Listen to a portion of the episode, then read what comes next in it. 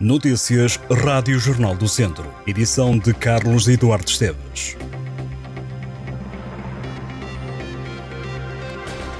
O concerto de Áurea este sábado em Viseu é um teste para o renovado mercado 2 de maio que deverá receber perto de 2 mil pessoas, de acordo com os números avançados pela Câmara de Viseu.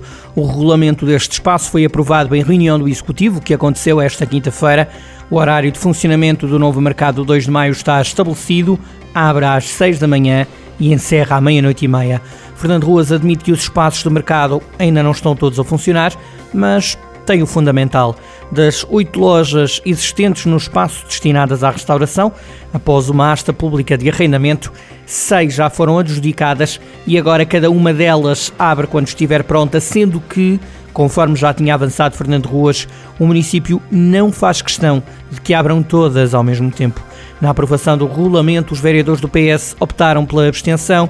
Os socialistas consideram que falta estratégia para um espaço que poderia ser uma âncora na atratividade económica e turística.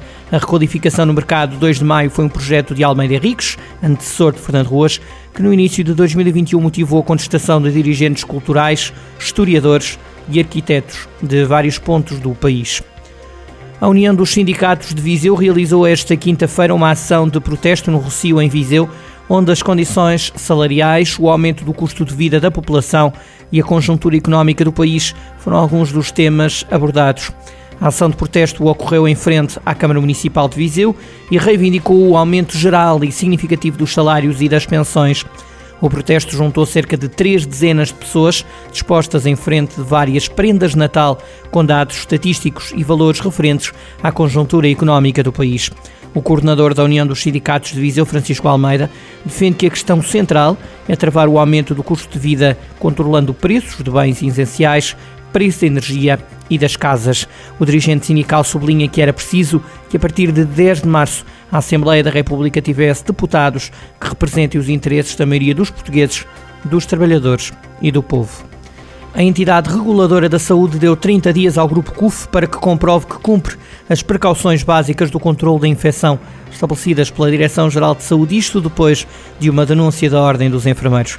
Entre as unidades do grupo privado visados por esta decisão está o Hospital CUF Viseu.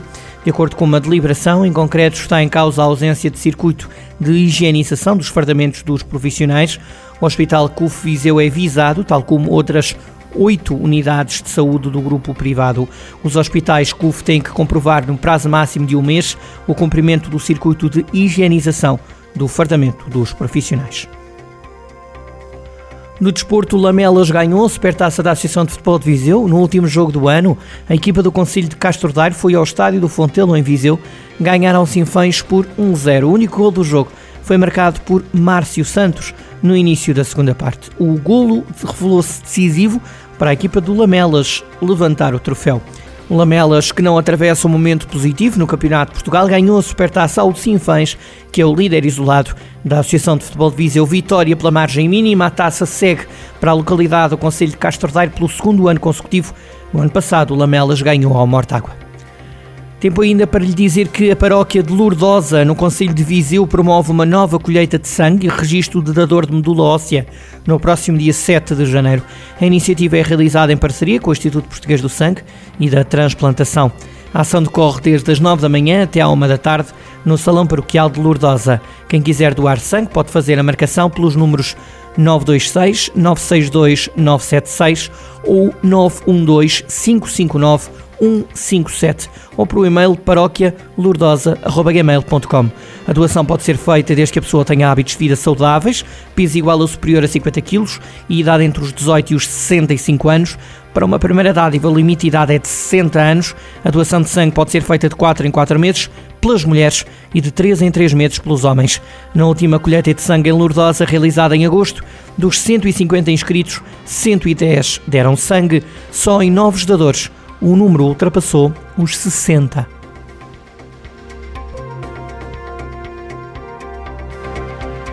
Estas e outras notícias em jornaldocentro.pt